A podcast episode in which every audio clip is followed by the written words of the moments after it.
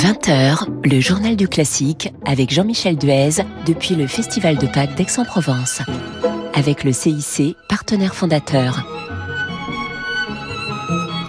Bienvenue dans le journal du classique depuis le Festival de Pâques d'Aix-en-Provence, depuis le hall du Grand Théâtre de Provence, dont les invités ce soir sont la mezzo-soprano Marina Viotti et le pianiste Jan Schulz. Bonsoir à vous deux. Bonsoir. Alors nous allons entre autres parler de ce concert donné cet après-midi ici à Aix-en-Provence, au Théâtre du Jeu de Paume, avec la soprano Nicolas Hildebrand, un programme de leader et de duo de Brahms. Euh, Marina Viotti, c'est votre première participation à ce, ce festival d'Aix-en-Provence. Euh, de Pâques. Qu'est-ce qui vous a donné l'envie de, de, répondre positivement à l'invitation de, de Renaud Capuçon, qui en est le directeur artistique?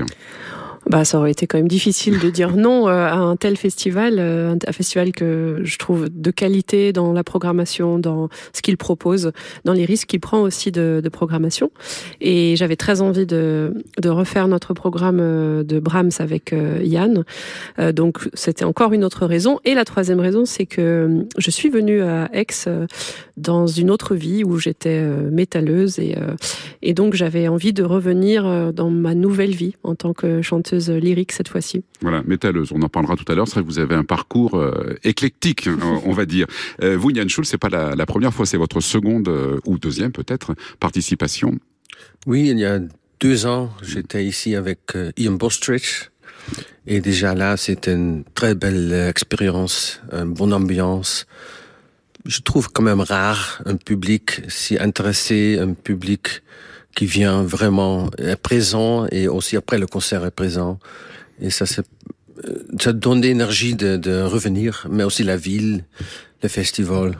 Je connais Renault depuis longtemps, alors il n'y a rien qui parle contre ce retour. Le beau temps. Le beau temps aussi qui est revenu aujourd'hui. Le soleil, c'est encore timide, mais meilleur que, que les deux jours d'automne qu'on vient de passer. Dans ce qui est intéressant aussi, vous parlez de, de, de Renaud Capuçon, il y a cette notion euh, d'amitié. En fait, il invite aussi des artistes, de, de, de, jeunes artistes, il mêle les générations, et aussi des, des amis, enfin des artistes avec lesquels il entretient euh, des liens d'amitié. Oui, on a, euh, à l'époque, j'avais je suis aussi orchestre, euh, directeur euh, chef d'orchestre et j'avais un orchestre de chambre à Neuchâtel et on a fait des concerts ensemble, lui comme soliste et c'était déjà un très bel rapport qu'on a eu. Euh, et j'ai mon festival en Suisse, à Saint-Moritz et moi j'invite Renaud souvent il m'aide aussi d'avoir euh, Martha Agarif, par exemple. Alors on fait bien. un peu des, des, des marchandises, mais euh, aussi euh, oui, c'est un rapport amical aussi, mmh. et ça, je trouve très important, et mmh. ça donne notre énergie. Alors, on va parler du, du, du répertoire euh, Brahms, hein, qui est aussi d'ailleurs le répertoire de ce disque que vous avez euh, sorti, euh, des, des, leaders donc et des, et des, duos. Marina Viotti, pour une, une chanteuse, vous êtes une chanteuse d'opéra, chanteuse lyrique, hein, pour avoir fait du métal, donc on l'a on l'a compris. Euh, L'art du lead et de la mélodie est, est différent de, de, celui de, de l'opéra. Oui, et je trouve très très complémentaire. Mmh. Et d'ailleurs, c'est un peu dommage que assez souvent. Euh, quand on est chanteuse d'opéra, euh, on nous programme pas vraiment dans le lead en pensant que ce sont deux univers différents. Moi, je pense qu'ils sont, enfin, c'est très essentiel pour une chanteuse euh, d'opéra ou une chanteuse lyrique de faire du lead parce qu'il y a une espèce d'intimité, une proximité avec le texte, des couleurs qu'on peut faire qui sont très différentes puisqu'on est en général avec un piano, donc on a plus la possibilité d'aller dans des, dans des nuances plus extrêmes qu'avec un orchestre où on doit passer euh, 80, 100 ou plus musiciens. Euh, et euh, ce qui est génial, c'est une liberté qu'on a. Moi, c'est ce que j'aime vraiment dans le lead. Euh, on peut choisir, on n'a pas un chef d'orchestre, on n'a pas un metteur en scène qui va nous dire quoi faire. On fait vraiment comme nous on l'imagine, on fait notre interprétation avec euh, avec le pianiste, avec l'autre chanteuse s'il y en a une autre.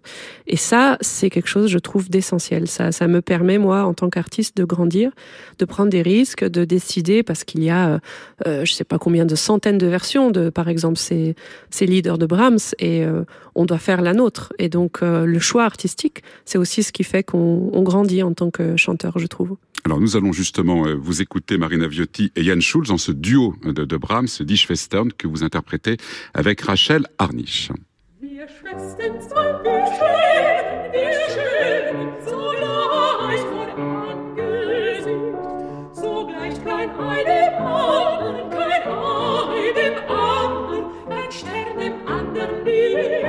Stern andern nicht.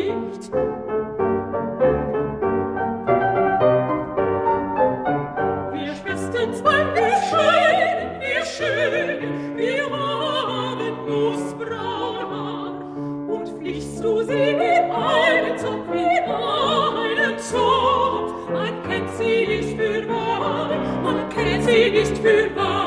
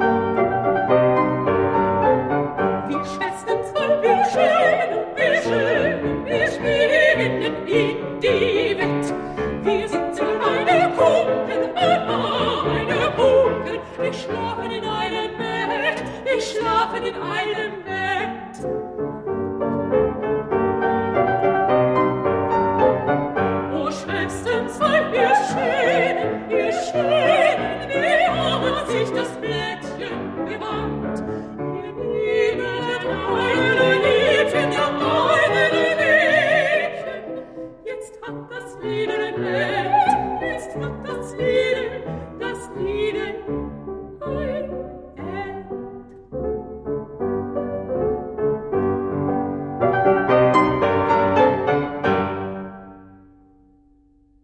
Festern de Brahms, chanté par Marina Viotti et Rachel Arnich, accompagné par Jan Schulz, Marina Viotti et Jan Schulz, qui sont ce soir les, invités du Journal du Classique depuis le, Festival de Pâques d'Aix-en-Provence, dans le hall du Grand Théâtre de Provence. Alors cet extrait euh, de votre disque, hein, j'y faisais allusion euh, à l'instant, qui a été enregistré il y a un peu plus d'un an à Zurich en décembre 2019, euh, donc duo et, leader de, Brahms.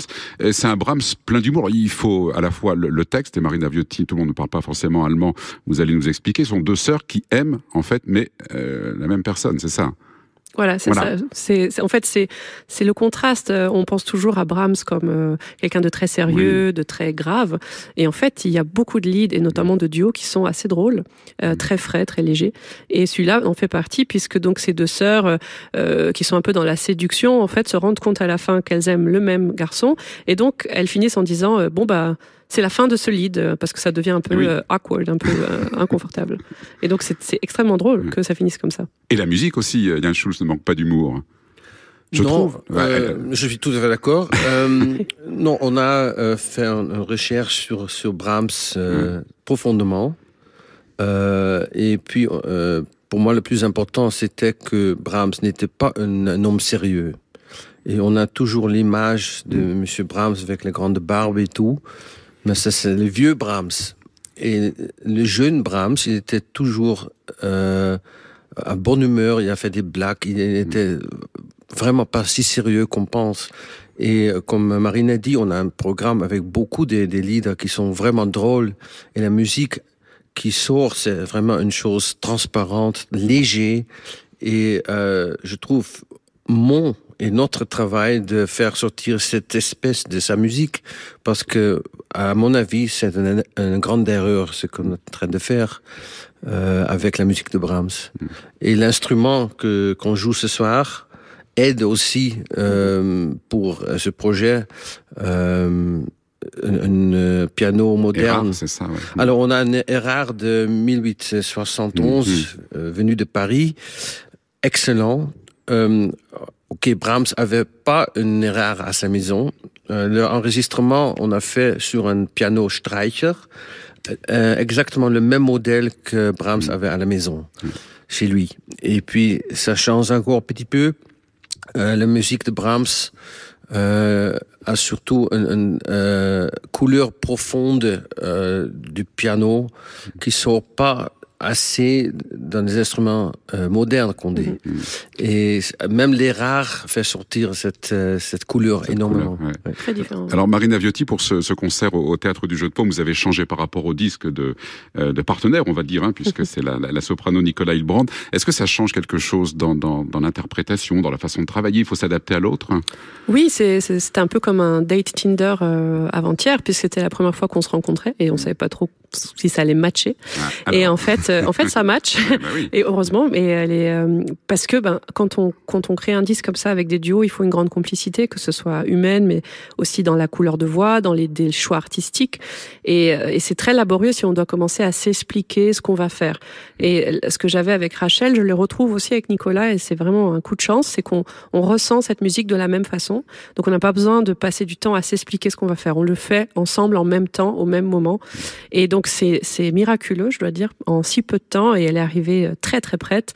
En plus, elle est de langue allemande, donc c'est pour moi très aussi rassurant parce que euh, pareil, on n'a pas besoin de travailler euh, dix ans la, la, langue.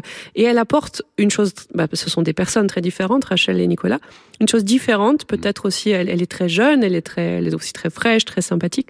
Et donc, c'est très intéressant aussi pour nous parce qu'on a, en fait, revu ces duos encore d'une manière différente par rapport au disque. Certaines, certains choix artistiques, on les a gardés, certains autres, on les a adaptés au fait qu'elle avait d'autres, peut-être, envies, d'autres instincts. Et, euh, mais ça, ça, ça match vraiment bien et je suis très, très soulagée et on est très content. Et ce qui est intéressant, c'est qu'il y a mille et une façons, peut-être pas, en tout cas, il y a beaucoup de façons, justement, d'interpréter une même, euh, une même œuvre. Ça change beaucoup en fonction de, de, la personne avec qui il a pour un duo, avec laquelle vous chantez. Ah oui, ça change énormément, les, les tempi, les, les choix artistiques, les nuances, les couleurs de voix. Et, euh, et il faut un tout petit peu s'adapter au début l'une à l'autre, comme un pas de deux.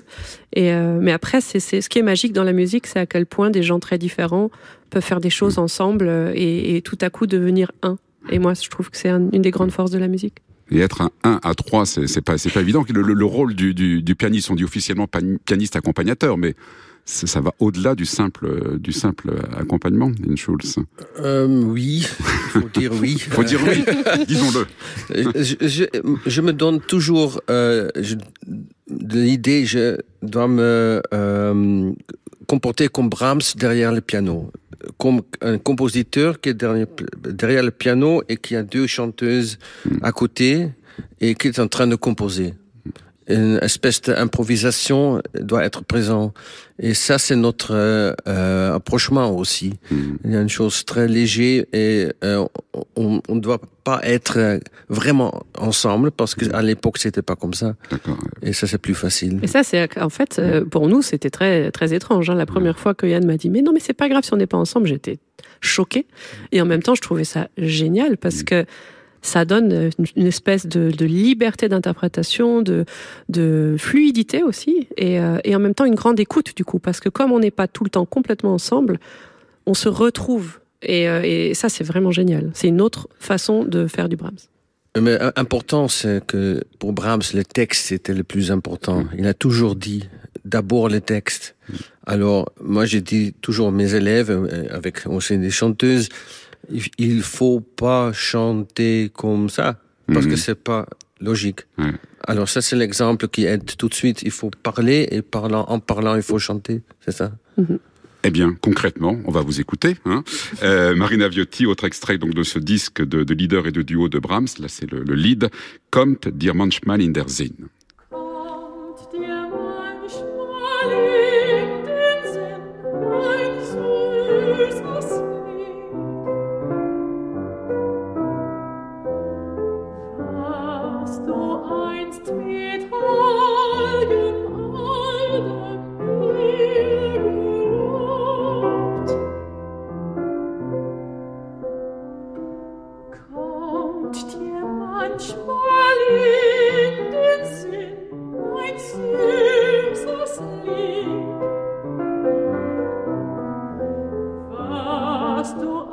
to meet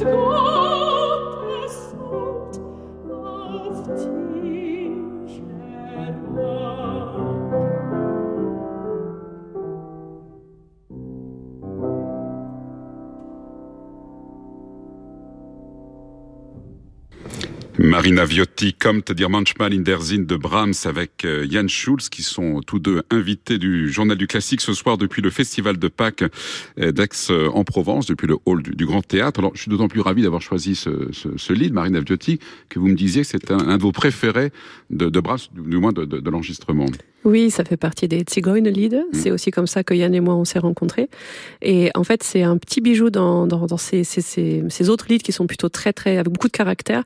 Et tout à coup, il y a ce côté très tendre et, euh, et je trouve que c'est très touchant. Je, ce texte me touche beaucoup. Votre carrière, euh, votre début de carrière, Marina Viotti, vous avez encore une jeune carrière, hein, et, quand même plutôt euh, éclectique. Vous faisiez allusion tout à l'heure euh, au, métal, mais vous avez aussi euh, étudié et chanté le, jazz, le, gospel. Alors le métal, racontez-nous pourquoi cette, cette diversité? Bah, je pense Et pourquoi l'opéra après bah, Je suis quelqu'un de, de, très curieux déjà. J'aime bien. Euh, j'ai toujours aimé un peu le déguisement. J'ai toujours aimé me, me, fondre un peu dans différentes communautés. J'ai toujours été très attirée par plein d'autres univers. Et puis après, concrètement, j'ai une famille de musiciens classiques, hein, un peu chef d'orchestre. Voilà. on est tous dans la musique. Ouais. Et je voulais aussi, je pense, faire autre chose, euh, voir autre chose. Et mon père est mort. Et euh, du coup, pour moi, la musique classique, c'était un peu difficile. Et du coup, je suis partie dans le métal. Je pense que c'était une thérapie. Ça m'a permis de d'exprimer ma colère. Ça m'a permis d'écrire mes textes, d'être accueillie par une communauté formidable. Euh, et j'y suis restée finalement assez longtemps, presque dix ans. Et, euh, et d'ailleurs, c'est à Salon de Provence que tout, a changé, puisque en faisant des études de littérature et ensuite de marketing, je me suis retrouvée à l'école de commerce de Marseille, le Business School, Kedge. Et de là, en fait, euh, mon premier stage de marketing, c'était pour le Festival de musique de chambre de Salon. Et là, pour la première fois après cinq ans, je retrouvais la musique classique et j'ai compris que ça m'avait beaucoup manqué et que j'étais en train de, de, de, de, de passer à côté de mon rêve depuis toute petite. Je voulais être chanteuse lyrique. Et donc j'ai tout quitté sur un coup de tête à 25 ans. Je suis partie euh, commencer le chant lyrique. J'étais encore à moitié gothique dans mon look, ou même complètement. Et, euh, et voilà. Et j'ai dû, j'ai dû, j'ai dû changer beaucoup de choses. C'était un pari. Et aujourd'hui, je suis ravie parce que c'était un, c'est un pari gagné, même si on peut jamais savoir de quoi demain est fait. Mais euh, je suis en tout cas, je profite de chaque instant vraiment. Et vous échangez avec euh, votre frère, vos, vos frères, euh, vos frères et sœurs, parce que Lorenzo est lui-même chef d'orchestre, comme comme l'était votre votre papa. Vous avez un frère Alessandro qui est corniste. D'ailleurs, il est venu, il était là l'autre jour avec l'orchestre de l'Opéra de Lyon pour accompagner le, le récital de, de Juanigo Flores et de Marina Monzo. Puis votre sœur aussi est, est. Vous échangez, vous échangez comme ça sur vos expériences, la progression de, de, de vos carrières. Vous vous suivez oui. les uns les autres. Ah oui, oui, on se ouais. parle, on se parle quasiment, en tout cas chaque semaine. On a un groupe WhatsApp, euh, on, on, on, se donne un avis sur un metteur en scène, on, on dit certaines choses, euh, par exemple, on, demande aussi ce qu'on en pense de telle interprétation. Enfin, c'est génial de pouvoir partager ça en famille. Et c'est aussi un point commun que j'ai avec Yann, le corps d'ailleurs. C'est ce que j'allais dire, bravo. Merci ah, pour ouais. la transition, Marina, vous êtes formidable. vous avez été corniste. J'étais corniste, oui. euh, oui, ben oui, euh, racontez-nous. Sur, oui, pas dans les petits orchestres, hein, le concert Gabo d'Amsterdam, par exemple. Alors, j'ai d'abord, naturellement, j'étais pianiste, parce qu'on joue le piano, c'est mm -hmm. ça. Et, mais j'en avais marre de jouer que du piano, et en tout cas, je voulais pas étudier les Chopin et Liszt. Déjà là, comme euh, enfant, j'ai fait que du Schubert et des, des lieder de Brahms, parce qu'il y avait à la maison. Alors, secrètement, je les jouais pas, euh, prima vista. Mm. Mais euh, je voulais toujours être dans l'orchestre et jouer un instrument. Et pour moi, le seul instrument, c'est le corps. Et Marine le comprend bien. C'est le, oui. le meilleur, oui. c'est le plus beau instrument. Et oui, euh, mon team de football, c'était l'équipe de, de, de Concertgebouw. Alors j'ai demandé à mes parents, est-ce que je peux avoir un cours de corps avec le premier corniste de Concertgebouw ils m'ont dit que tu es fou. Et j'ai dit oui, mais je le veux. Et puis ils ont parlé avec lui. Et là, j'ai commencé les cours avec lui. Alors j'ai une autre transition, si vous voulez bien. On va écouter un compositeur euh, qui lui-même était corniste, Rossini.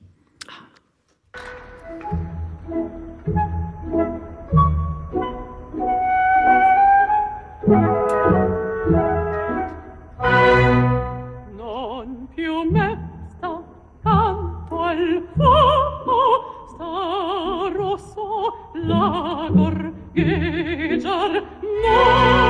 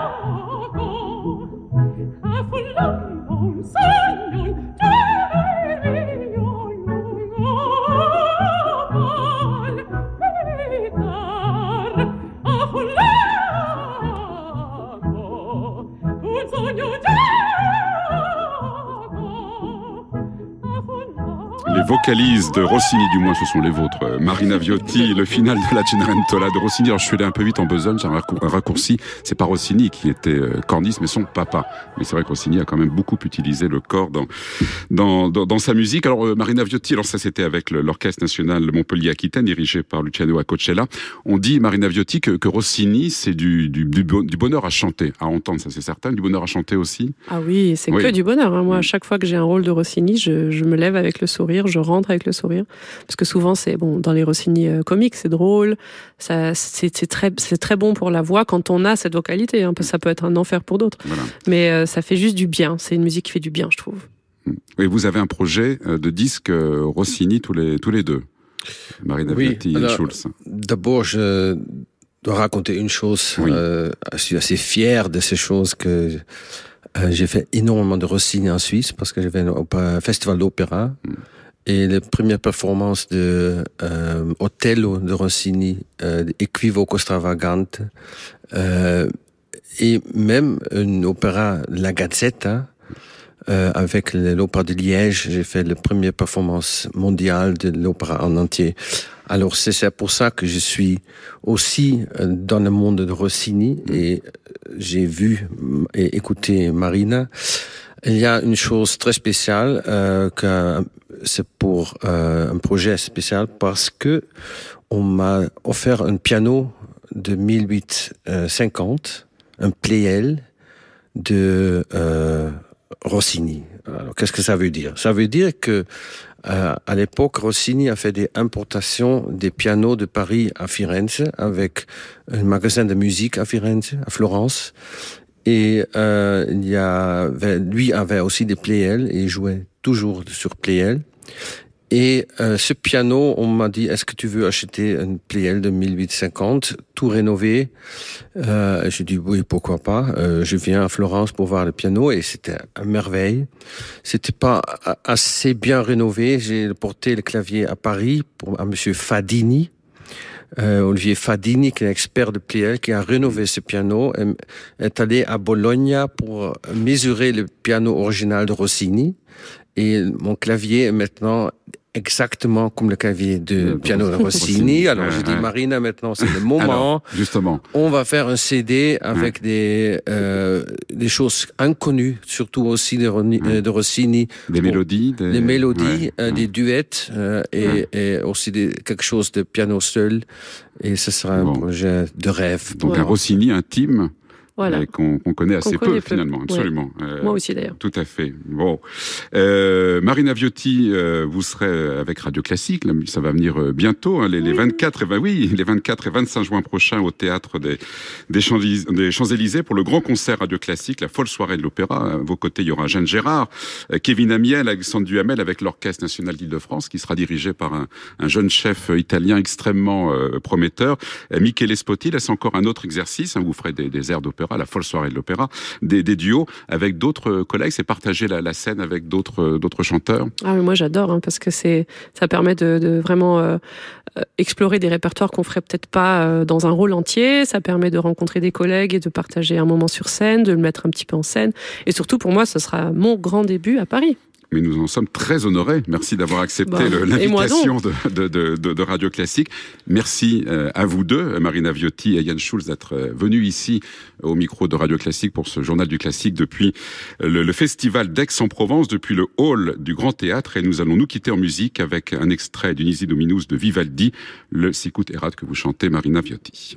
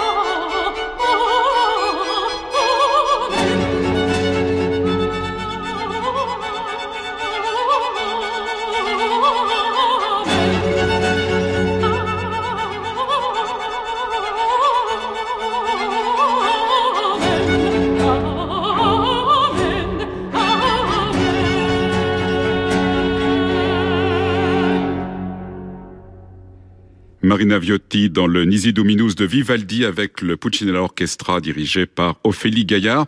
Marina euh, Viotti qui était l'invitée du journal du classique avec le pianiste Yann Schulz depuis le festival de Pâques d'Aix-en-Provence. Merci à Marion Bennett pour la réalisation. Merci au public d'être venu nous écouter. C'est pas une vocalise, mais c'est pas mal, euh, Marina. le prochain enregistrement du Journal du Classique aura lieu demain à 14h, ici toujours au Grand Théâtre, et je recevrai l'altiste Gérard Cosset et le clarinettiste Daniel Ottenzamer pour le concert de clôture du festival de dimanche à 17h. Ils joueront la symphonie numéro 7 de Bruckner dans une version pour ensemble de chambre avec euh, sept autres instrumentistes, dont Renaud Capuçon. Alors nous allons rester à Aix pour cette soirée, pour suivre maintenant en direct le concert de l'orchestre national des Pays de la Loire dirigé par Gabor Takacs-Nagui. Et c'est une soirée Beethoven que nous allons vous proposer. Avec le CIC,